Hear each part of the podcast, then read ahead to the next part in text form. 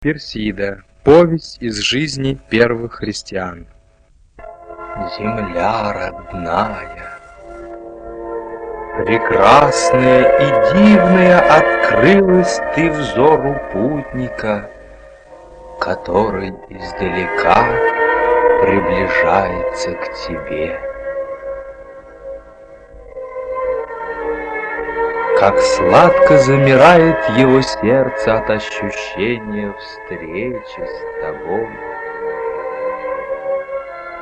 Как волнуется он, видя горы, одетые стадами, Твои яркие луга, оливковые рощи, хранящие прохладу в полуденный зной, Виноградники по склонам холмов. Как легко и свободно дышит грудь, Истомившаяся в разлуке по древнему Иерусалиму, По святому храму Всевышнего. О, земля, где течет молоко и мед! Смотрит на тебя путник и не может наглядеться. Да чего же прекрасна ты! Под лазурным шатром бездонного неба.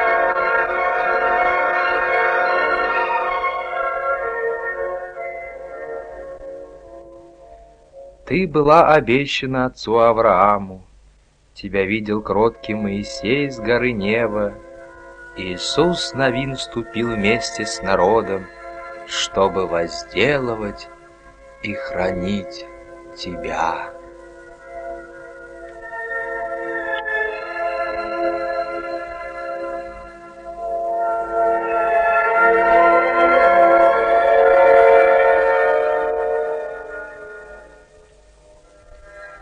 Из далекого Рима возвращалась на родину Персида, единственная дочь богатой и знаменитой еврейской семьи из колена Вениаминова.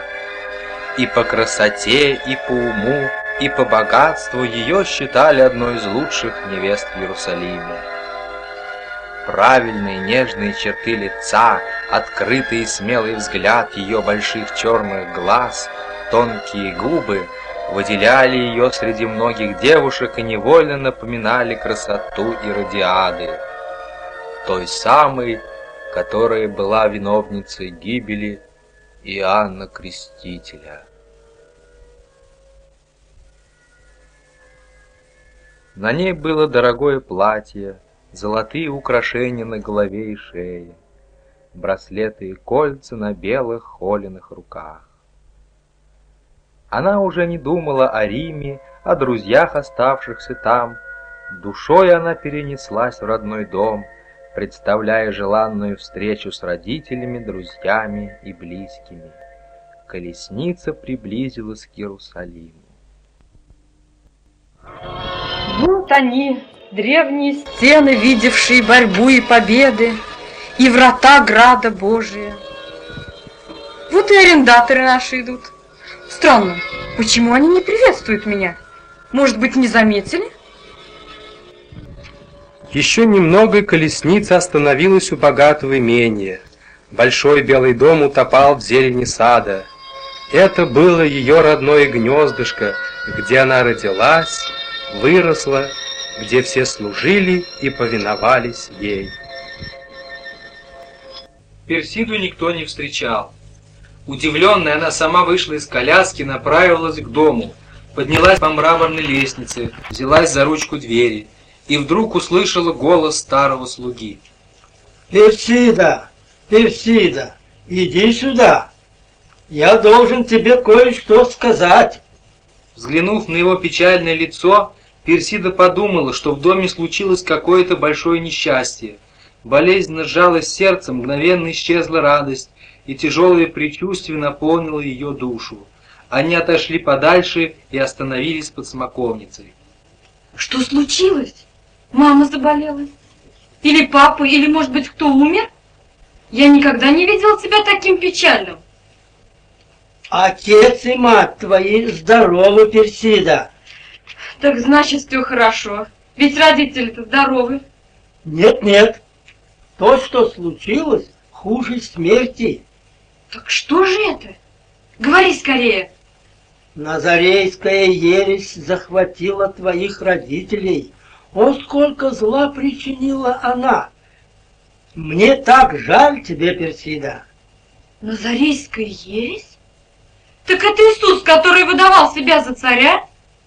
Я знаю, что его позорно убили, а ученики его разбежались. О, ты не знаешь, что творится в Иерусалиме. Многие поверили слуху, который распустили ученики его, что он воскрес. Они каются в грехах своих, твердят о любви ко всем людям, говорят, что не должно быть нуждающихся и богатых, что все должно быть общее. И они растащили наши имения? О, нет, отец и мать сами продали имение и отнесли деньги к ногам апостолов. Продали имение? Да. Отнесли деньги? Я не понимаю, как это могло быть. Слушай, старый, в своем ли ты уме? Может быть, ты все перепутал? Клянусь небом, госпожа, что я говорю сущую правду. Твои родители перешли в Назарейскую ересь и живут теперь в своей старой бане, что у потока Кедрон. А этот дом теперь не ваш. Я служу теперь другим господам. Тебе делать здесь нечего. Иди к своим родителям в старую баню.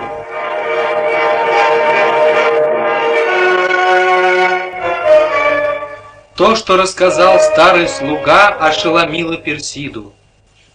Она не могла еще вполне осознать, почему произошло это страшное несчастье. Но ей стало жутко от такой правды. Беззаботная жизнь в полном довольстве, горячая любовь к Титу, уважение, почет в обществе — все это в один миг было похоронено. Горечь наполнила сердце. Медленно шла Персида к старой бане, что у потока Кедрон.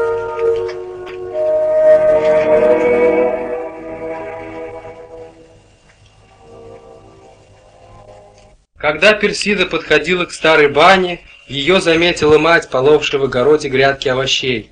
Она бросилась навстречу дочери. Персида, доченька моя, мы так ждали тебя. Мамочка, родная моя! Успокойся, доченька, у нас все хорошо, все слава Богу. Да разве хорошо? Где имение? Я была самой богатой невестой в Иерусалиме, а теперь что? Нищая? Мамочка, дорогая, как же это случилось? Неужели нельзя исправить? Персида, Иисус учил продавать имение и давать нищим. Да разве нашего имения хватит на всех нищих? Нам нужно собирать себе сокровища на небесах. Мы с папой молились и решили все продать. Деньги же отдали для бедных. А обо мне?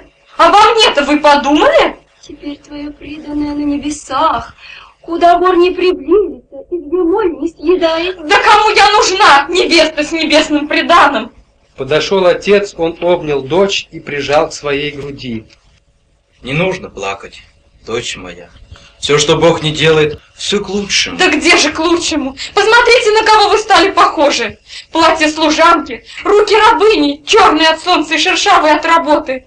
А ты, отец, ты утерял достоинство благородного человека. Да тебе не к лицу эти рубища плотника. Где мне жить? Куда идти? Все станут презирать меня. Господь усмотрит, доченька. Как? Да как вы могли поверить в Иисуса, сына Назарецкого плотника? Чего вам не хватало в вере отцов наших? Понимаешь, дочь, он есть тот, которого мы ждали, истинный Мессия. Он прощает все грехи наши, потому и мы поверили в Него. Да какие же мы грешники! Всю жизнь жили праведно. Раньше мы жили чужим трудом, и то богатство, что было у нас, не нашими руками создавалось, а потом и кровью рабов наших. Вот мы отдали его народу, как и Закхей, сосед наш. Да мало ли что сделают соседи. Как видишь, дочь, теперь мы трудимся своими руками, добывая хлеб насущный, а Иисус помогает нам. Да на что вам этот Иисус? Вы верите в Писание? Ведь там же ясно сказано «проклят всякий, висящий на древе». Так в какого же вы Мессию верите? В повешенного? В проклятого? Вы понимаете, что это не только постыдно, но и греховно изменить Моисею, с которым Бог лицом к лицу говорил. О, великий Егова! Мои родители изменили тебе, совратились во свет Иисуса. Мое сердце разрывается, когда вспоминаю о нарушенных заповедях твоих.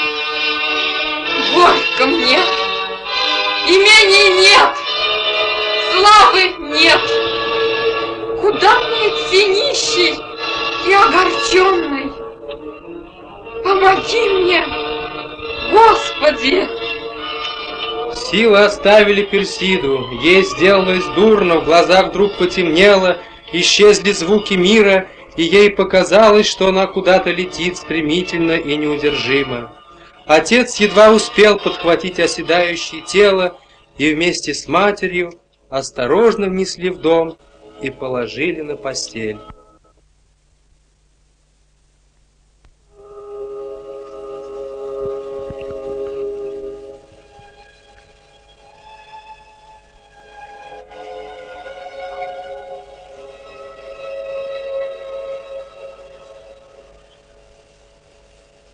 Несколько дней пролежала Персида в постели. Она ничего не ела, часто плакала. Ночью тяжелые сны посещали ее, она вздрагивала и порывалась куда-то бежать. Родители пытались рассказать ей об Иисусе, о том счастье, которое они нашли, но это ни к чему утешительному не приводило. При упоминании об имени Иисуса Персида вздрагивала, приходила в негодование, глаза ее вспыхивали злобой, и бедные мать и отец должны были выслушивать бесконечные упреки, жалобы, видеть слезы и стоны их единственной дочери.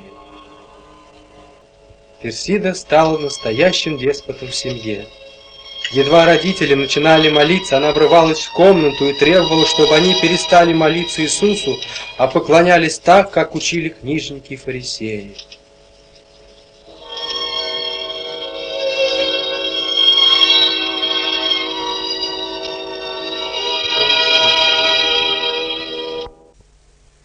Время шло. Персида начала привыкать к своей жизни. Она сама убирала в доме, готовила пищу и однажды даже выстирала себе белье.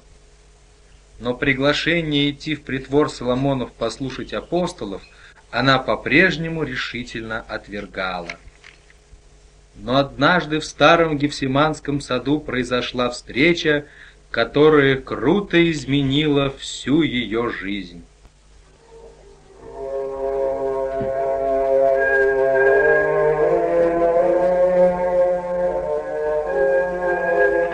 Случилось это вечером. Усталое солнце направлялось скрыться за вершиной Елеонской горы. Его сопровождали кудрявые кучки несмелых сиреневых облаков. Горлицы пели свои вечерние песни. Легкий южный ветер далеко разносил ароматы садов с гранатовыми яблоками, киперой и нардами. Вечер дышал прохладой.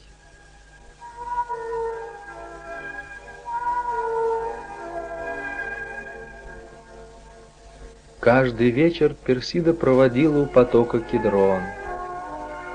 В уединении она размышляла о судьбе своего народа, о законе, о настоящем и будущем, о той большой любви, которая связала ее с Титом. Под тихое журчание потока она молила Бога об обещанном Мессии.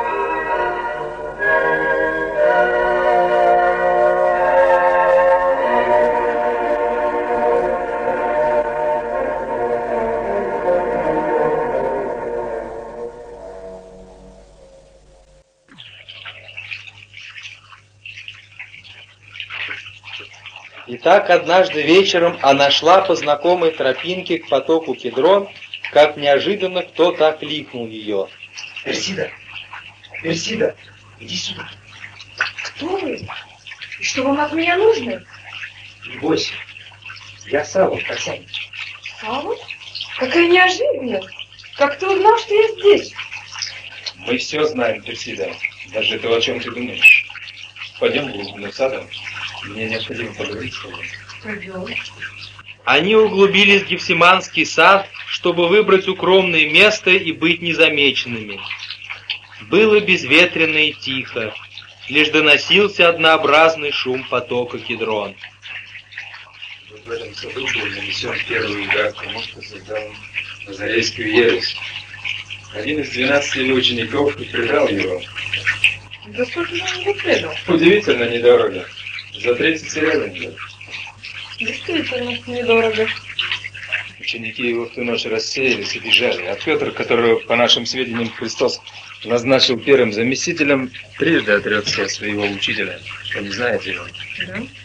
Затем, согласно закону Моисея, его казнили как богохульника и как противника кесаря. Жаль только, что в то время я находился далеко отсюда. Приехал сюда, вижу волнение в народе, постоянное стечение его, притворе Соломонова. Слышу рассказы о том, как он воскрес, являлся ученикам живым, это потом через 40 дней вознесся на небо. Чепуха какая-то. Что только не выдумаешь. Ну разве распятые воскресают? Даже если и воскрес он, то почему не явился Каиафе, Ироду или ученым мужем нашим? Они непременно уверовали, в числе первых приняли бы его учение. Более того, они возвели бы его в ранг государственной религии. Да, конечно. Но как можно верить этим необразованным рыбакам? Они в жизни ничего не знали, кроме ловли рыбы, да заботы о своей семье. Или еще лучше того, Мария Магдалина, слышала. Которая на всю Палестину прославила своей одержимостью, теперь мнит себя великой праведницей и ходит по домам, рассказывая о том, что она и как она познакомилась с этим Иисусом. Стоит только заглянуть в дела, которые мы завели на них. Чего там только не увидишь. По образованию подавляющая часть неучи. По происхождению в основном червь. В нравственном отношении грешники, мытры, блудницы. Есть, правда, и перебежчики из нашего лагеря, как Никодим и Иосиф Аримафейский. Но это единицы. Те взяты на душе. Слушай, ну почему так скоро эти богоотступники отправились от первого удара? Я нахожу несколько причин. Какие же? Во-первых, наши книжники слишком увлеклись пустыми спорами о заповедях родословия. И оставили свою основную обязанность – утверждать в сознании народа важные истины Святого Писания. Я уже высказывал свое недовольство по поводу одного заседания законников, на котором решался глупейший вопрос. Можно ли есть яйцо, если курица снесла его в субботу? Этим буквоедам мало того, что мы сами, то не можем исполнить закон. Они и кур вздумали ему подчинить. Ну, а еще что? Во-вторых, во-вторых, они горячо и искренне проповедуют, а искренность всегда располагает. Да, да, конечно. В-третьих, чернь всегда была падка на новое. Один из наших мыслителей верно заметил, что наш народ невежда в законе. Чернь не ищет легких путей к святости. Оттого и по сердцу пришлось есть слова о пролитии крови Иисуса, якобы очищающие от всех грехов. В-четвертых, если бы не помощь сатаны, Назарейская ересь не оказалась бы такой живучей, привлекательной. Ведь ни один десяток увлекся ей. А в чем же проявилось действие сатаны? Особенно это проявилось в день Пятидесятницы. Когда на апостолов сошли огненные языки, и они стали говорить на иных языках, проповедуя этого Иисуса. Причем проповедовали они смело. Особенно Петр отличился. Три тысячи душ совратил, закрепив это совращение крещением в воде, как обещанием Иисусу служить верой и правдой. Три тысячи. А нельзя ли было приказать им не говорить об имени Иисуса? Веровать они. Пусть веруют, молятся своему Иисусу. Но пусть не говорят призывных проповедей, не распространяют свое учение в народе. И особенно в притворе Соломоновой. Мы имеем в мысли предложить им такое условие. Или закроем ваше сборище, или выполняйте то, что мы говорим вам. Но это у нас в перспективе, а пока мы нуждаемся в таких, как ты, Персида. Я? А чем я могу помочь?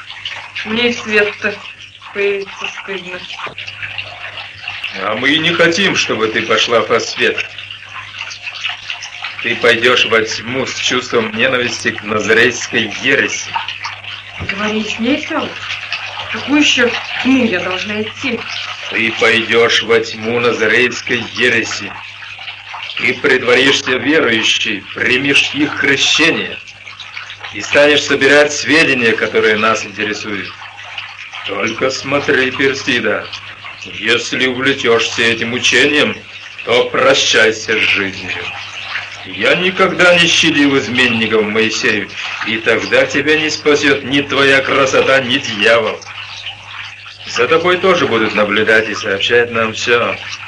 Скорее ты сам пойдешь за ними, чем я. Я их страшно ненавижу. А, кстати, что слышно про Тита? Тит, переодевшись в лохмотья бедняка, целыми днями пропадает в грязных кварталах города. Возможно, по его данным придется доложить о ереси римлянам, указав на ее как на одну из причин возможного восстания. Ну, мне пора. До свидания, Персида. Ну что ж, до свидания. Да благословит тебя Бог служить ему силой ненависти назарейской ереси. До свидания. До свидания, Сава. Я счастлива, что ты был светлым ангелом Божиим на моем темном пути. Мы вместе будем бороться за лучшее для нашего народа. И учение исчезнет бесследно.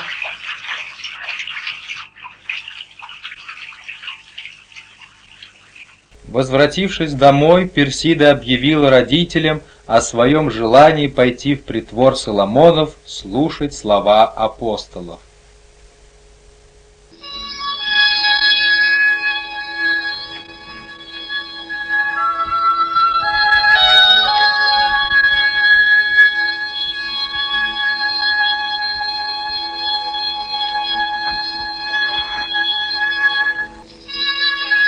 Первый день недели стал настоящим праздником для тысяч иерусалимлян. С восходом солнца возносились их молитвы и славословие Богу и Спасителю Иисусу Христу. А к девятому часу они спешили заполнить притвор храма послушать Слово Божие.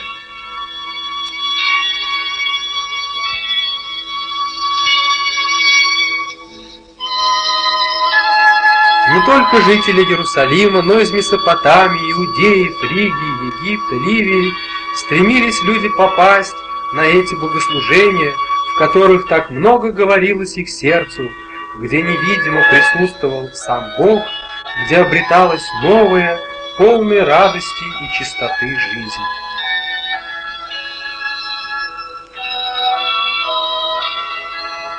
Разные люди шли послушать апостолов, Шли молодые и старые, Шли радостные и печальные, Шли полные сил и страдающие разными недугами, Шли бедные, шли и богатые.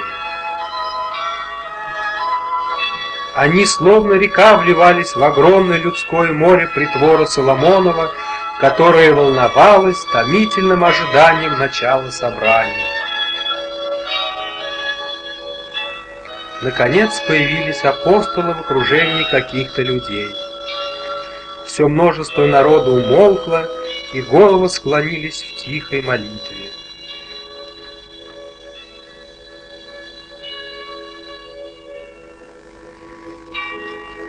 Вышел Стефан. он открыл книгу пророка Исаии и стал читать об Иисусе Христе. Солнце яркими лучами освещало лицо говорящего, и казалось неземной свет, свет вдохновенной истины, и огонь любви излучался от него, и отблески этого огня отражались на лицах многих людей, которые с радостью внимали чудной вести о распятом Мессии. Мужи и братья, пророк Исаия за 700 лет вперед пророчествовал о страданиях и смерти Иисуса. И не только Исаия, но и Моисей, и отец наш Давид и Даниил, и прочие пророки возвещали нам о пришествии Его.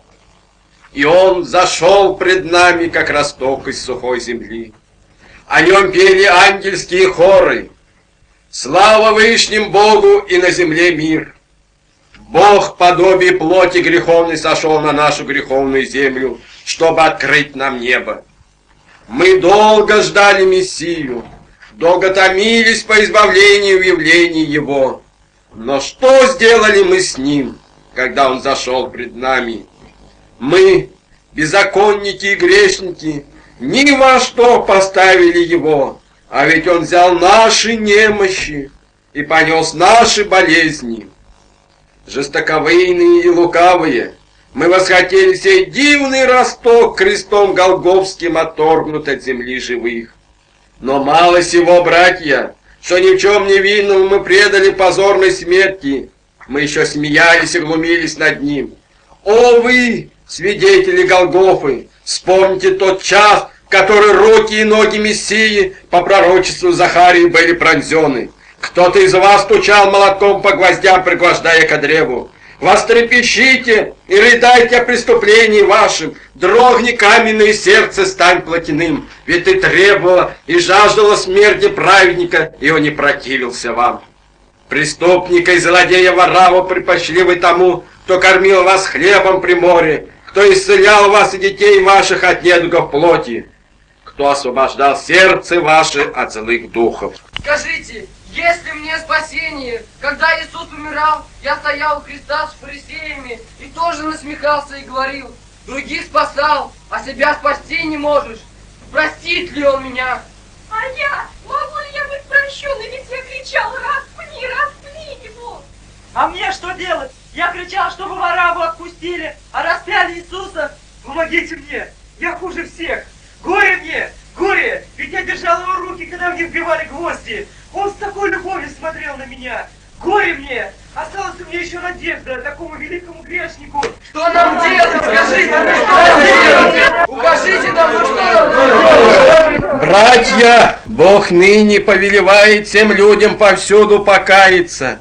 Хотя вы от святого и праведного отреклись и просили даровать вам человека-убийцу, а начальника жизни убили, все же Христос готов простить вас, ибо чтобы избавить вас от греха страдал Он, чтобы очистить порочную совесть вашу пролил Он кровь, чтобы оправдать вас, Он воскрес и призывает ныне обратиться к Нему. Да придут времена отрадные от лица Господа. Молитесь Господу, чтобы Он простил вас. И сотни людей взывали к Богу о прощении, о помиловании, проливали горькие слезы о своем греховном прошлом. Чувствовалось мощное действие Духа Святого, который пробуждал народ для новой, вечной жизни, в которой нет ни ненависти, ни пьянства, ни блуда, ни убийства, ни воровства, ни обмана, где все люди братья и сестры, где мир и любовь во Христе Иисусе.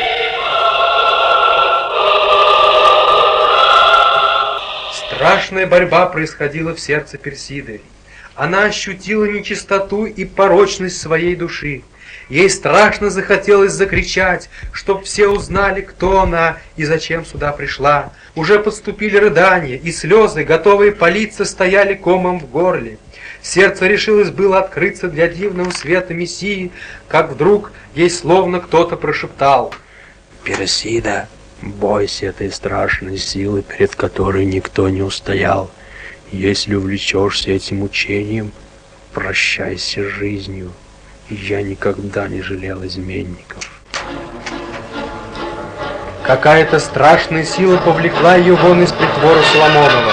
Расталкивая людей, Персида бросилась бежать прочь за ворота, чтобы не слышать горячих молитв покаяния, чтобы избавиться от мук совести и осмыслить происшедшее. Немного отдышавшись, она присела на камень. Спокойно. Так, чего я испугалась? Я хотела закричать пред всеми, что я далека от Бога, от Его любви, что я грешница. Разве ты далека? Ты исполняешь закон Моисея, молишься Богу отцов своих, ревнуешь о законе. Зачем поливать себя грязью? Но отчего же в тот момент я ощутила себя ужасно грешной? Почему душа моя так желала иметь такую же радость, какую я видела на лицах раскаявшихся? Мы всегда должны сознавать себя недостойными. Даже пророк Исаия называл себя погибшим. Но Господь установил жертвы за грех. Священники наши ходатайствуют за народ пред Богом. Это истина Божий путь спасения, данный через Моисея. А им кто дал спасение? Повешенные на древе? Значит, радость их ложна? Совершенно верно. Именно так. А откуда же у их апостолов такая сила? Сам уже объяснял тебе. А еще вспомни, что принесла в ваш дом Назарейская ересь. Измену Моисею, нищету, положение рабов. А ведь Божие благословение обогащает и печали с собою не приносит. Как я могла забыть? Поддалась порыву чувств, чуть не увлеклась ересью.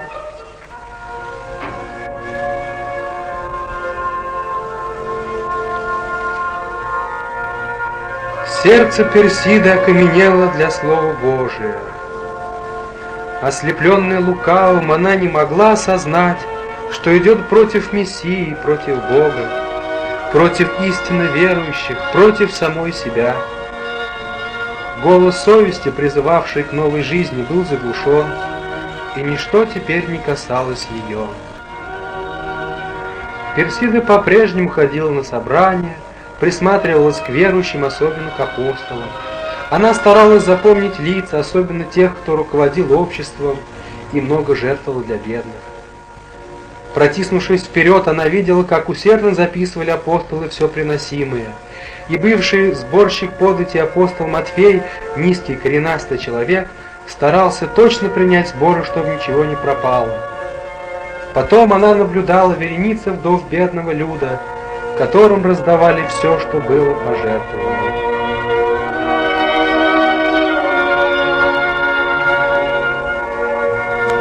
Однажды, когда собрание кончилось, к Персиде подошла худенькая девушка в белом платье. Ее черные глаза приветливо смотрели на Персиду. Вы верующие? Да, верующая. Меня зовут Аня. Я уже уверовала и весь дом наш также. Очень приятно. А меня Персидой зовут. Мне очень хотелось бы побывать с вашей молодежью. Это так просто устроить. Скоро время обеда, и у нас в доме соберется молодежь. Думаю, тебе будет интересно побыть с нами. Пойдем? Конечно, с удовольствием. Какое вчера было общение. Да, слушай,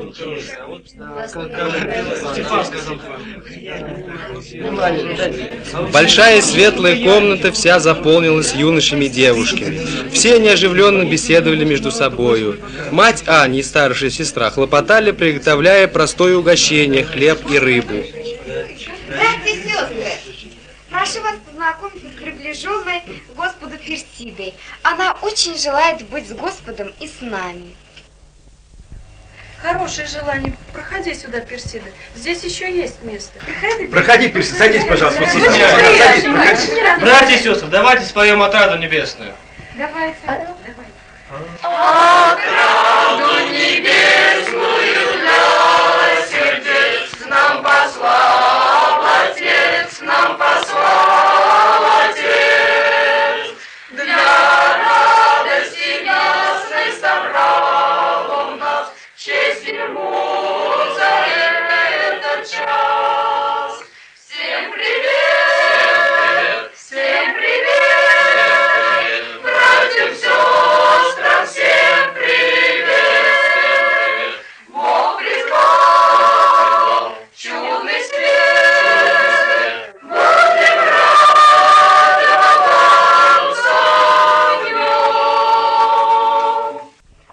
Братья и сестры, я хочу поделиться с вами о моем обращении.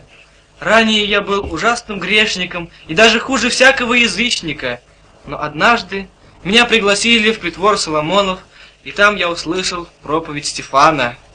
Во время этой проповеди Дух Божий коснулся моего сердца, и я в числе многих покаялся пред Иисусом Христом, и теперь вместе со всеми вами следую за Ним. Мне никогда не забыть тот дивный день, когда Господь посетил меня. Какая радость, какое ликование! Я вижу, что здесь не все еще пережили возрождение, и я не могу не обратиться к ним. Дорогая Персида, почему вы не обратились? Не знаю. Мать и отец мои верующие, а мне, видно, еще время не пришло.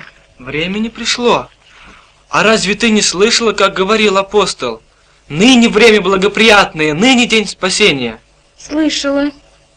Что же мешает тебе покаяться? Мне так трудно. Это борьба света со тьмою в твоем сердце. Христос стучит, а дьявол удерживает. Но желаешь ли ты, чтобы мы помолились о тебе, дабы Бог открыл тебе уста? Да. Не будем медлить, дорогие, встанем на колени и помолимся об этой душе. Сердечно и горячо просила молодежь о даре покаяния для Персиды. Наконец она открыла уста. Господи Иисусе, прости меня, мою душу грешную.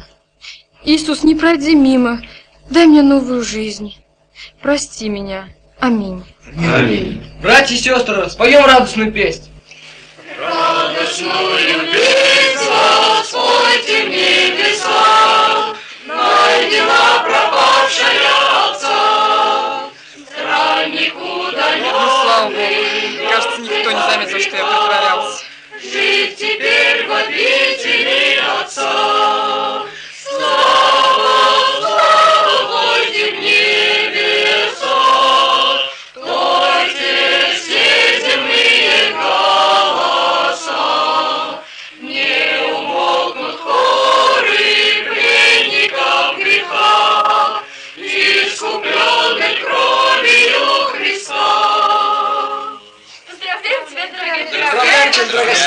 Благодарю. А ты согласна принять крещение и дать обещание служить Богу доброй совестью? Лгать так лгать, лишь бы спасти народ от этой назарийской ереси. Согласна, я хоть сейчас в воду. Братья и сестры, видите, какая вера! Завтра будет крещение, и мы засвидетельствуем о вере ее и покаянии пред всеми. Обязательно, конечно. На следующий день Персиде в числе уверовавших было преподано крещение. Когда вошли в воду, и Персида приблизилась к апостолу Фоме, производящему тогда крещение, сердце ее трепетало. Но не тем сознанием радости этого часа, и не от того, что она стоит перед небом и дает обещание служить Богу в доброй совести, но от страха, как бы в этот момент не выяснилось, что она одевает овечью шкуру, чтобы проникнуть в стадо Христова, и лютым волком терзать это стадо. Однако все кончилось для Персида благополучно. Ее крестили, преподали вечерю Господню, и она стала сестрой во Христе, скромной в рассказах о себе и участливой в нуждах других. Став членом Иерусалимской общины, Персида доставляла фарисеям еще больше сведений об апостолах, их учениках, о простых и знатных верующих.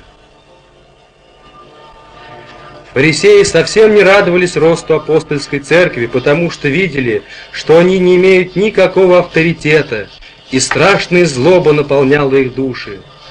Они считали, что если все израильтяне будут придерживаться взаимной любви Христовой, то придет окончательная гибель страны, потому что придут римляне и завладеют ими.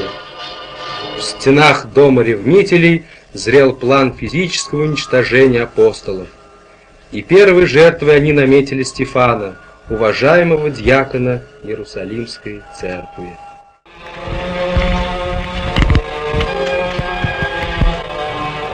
Персида очень часто бывала в доме Стефана. Анна и Рахиль, дочери Стефана, стали ее лучшими подругами.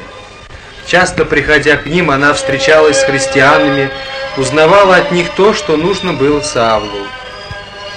Ее кроткий, приветливый вид и притворная ласка привлекали к ней доверчивые сердца верующих. Никто из них не подозревал, какое черное сердце было у этой смиренной на вид девушки. Когда бывали часы общей молитвы, она долго и красиво молилась. Многие ее считали ревностной христианкой, одной из лучших среди молодежи. Стоило Стефану прийти в дом, а бывал он дома редко из-за большой занятости, Персида тут же оставляла подруг и шла к нему для беседы. Расспрашивала его о жизни апостолов, о их планах евангелизации мира. Персида часто говорила Стефану о том, что она молится о народе, что ей жаль, как многие гибнут в неверии во Христа, и что хорошо было бы разбить взгляды книжников и фарисеев присутствии многих людей. Она убедила многих пойти туда, где книжники и фарисеи собирают людей для беседы. Собравшиеся фарисеи встретили Стефана очень любезно. Усевшись впереди на возвышенности перед народом, они вступили в спор со Стефаном.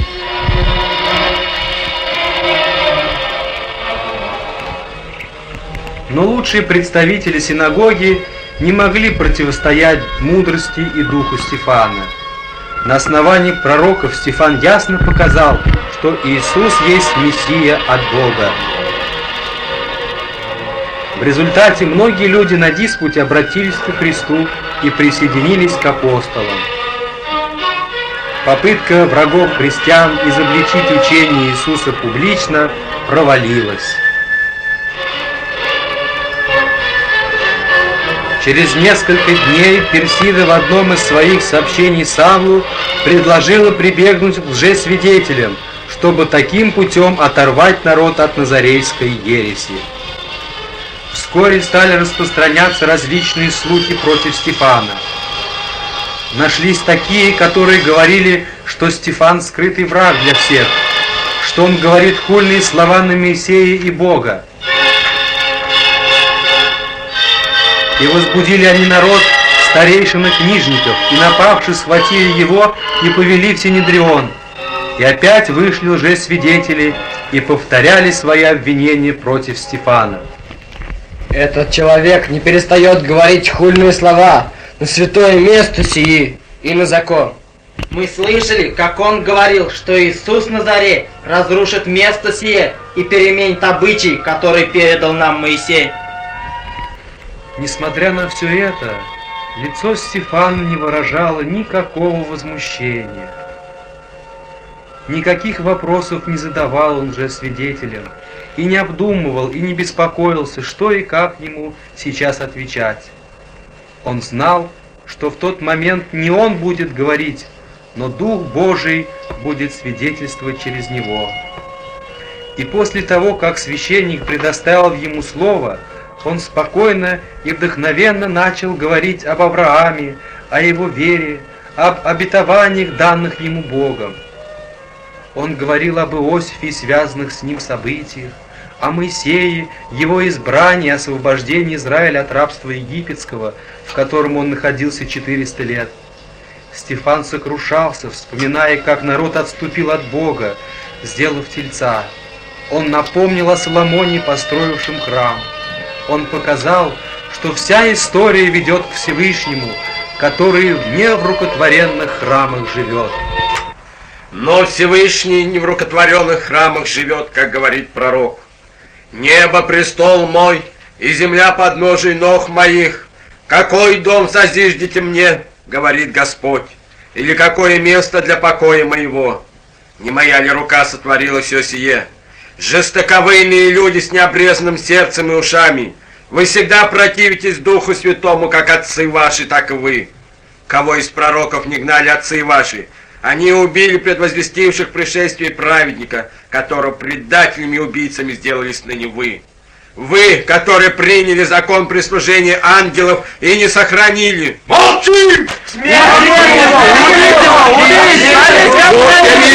отверстие и Сына Человеческого, стоящего десную Бога. Чего вы слушать?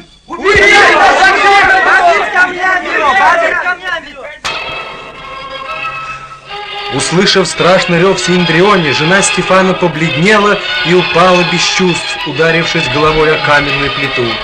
А разъяренная толпа повлекла Стефана за город. Оставив мать на руках пожилых сестер, Аня, Рахим, Персида устремились за толпой, чтобы видеть конец. За городом свидетели положили свои одежду ног Савла и стали собирать груды камней. Полетели камни. Персида видела окровавленное лицо Стефана, который стоял и смотрел на небо. До ее слуха донеслась его молитва. Господи, не мини им греха сего. Тяжелый камень ударил ему в грудь. Он зашатался и, падая на землю, закричал. Господи Иисусе, прими дух мой. Несколько больших камней попали ему в голову. А Тит, схватив огромный камень, подбежал и, размахнувшись изо всей силы, ударил по голове умершего Стефана. Брызги алой крови запачкали благочестивую одежду фарисея. Видя это, Персида простила свои обиды Титу. Глаза Персиды и Саула встретились. Он поманил ее к себе, и когда она незаметно в толпе подошла к нему, он шепнул ей. Когда будут хранить, проследи, кто примет участие в этом. Хорошо. Толпа расходилась. Люди, совершив злое дело, шли молча. Саул спешил в дом ревнителей, чтобы поделиться с другими началом победы и наметить дальнейшие мероприятия против христиан. Он шел, а перед ним, как живой, стоял на коленях человек в окровавленной одежде, и теперь он как бы слышал его предсмертные слова. Господи, не мини им греха сего. Он видел не раз, как умирают люди от руки врагов своих, какие проклятия они извергали убивавшим им. Но этот Стефан, он даже молил о прощении своих убийц. Саулу вспомнилась смерть Самсона, тот жаждал мести противникам своим, а Стефан... Саул старался не думать о другом и не мог. Опять стоял перед ним окровавленный Стефан с лицом ангела, опять он слышал те же слова.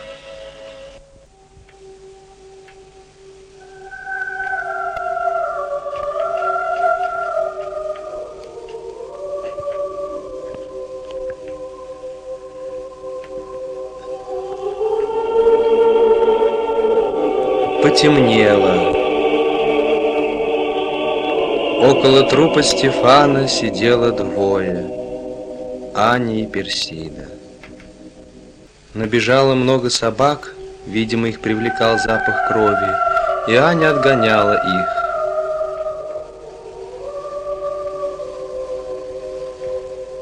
Они ждали братьев.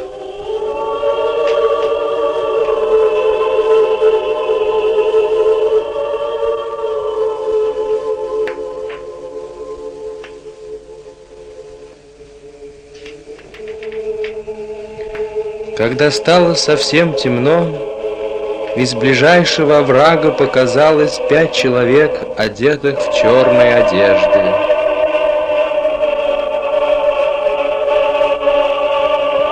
Они молча подошли к трупу Стефана, завернули тело.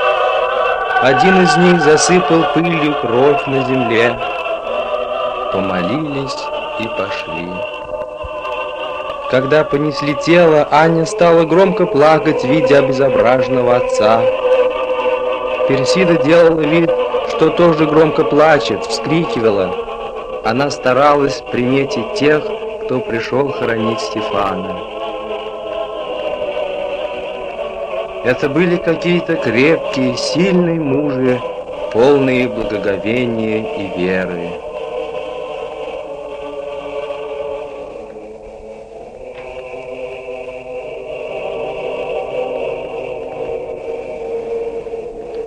Одном из провожающих Персида узнала Пахома, который часто бывал в доме Стефана. Шли они молча, тяжелое горе давило их души.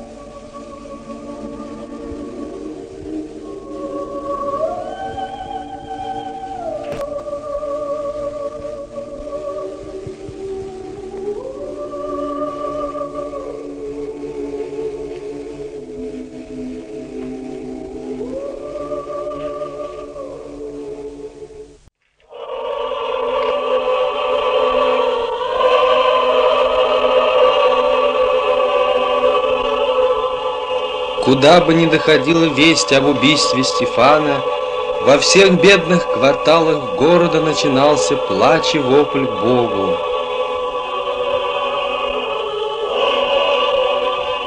Не только верующий, но и весь трудовой народ любил Стефана. Он чудесно организовал помощь нуждающимся. Потоки средств направлялись в части города, где была беднота. Все были всегда довольны. Семь помощников так устроили работу, что ни один больной, ни одна беспомощная вдова, ни одна сирота не были забыты. В те дни Церковь Христа пеклась о благе и счастье народа. Она, спасая души людей словом истины, заботилась и о материальной их жизни, о том, чтобы все были сыты, одеты, не имели бы нужды и горя. Беднота знала, что один из лучших деятелей, обеспечивающий их состояние, был Стефан.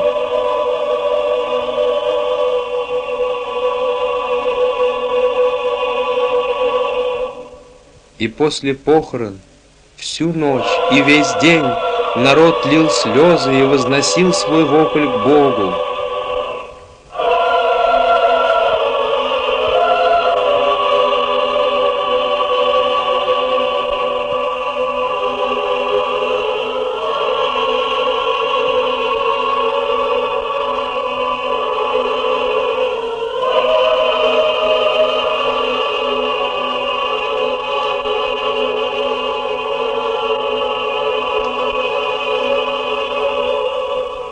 Только в богатых кварталах города, где жили книжники и фарисеи, и богатые землевладельцы и рабовладельцы, не покорившиеся Слову Божию, веселились своей победой над домом Стефана.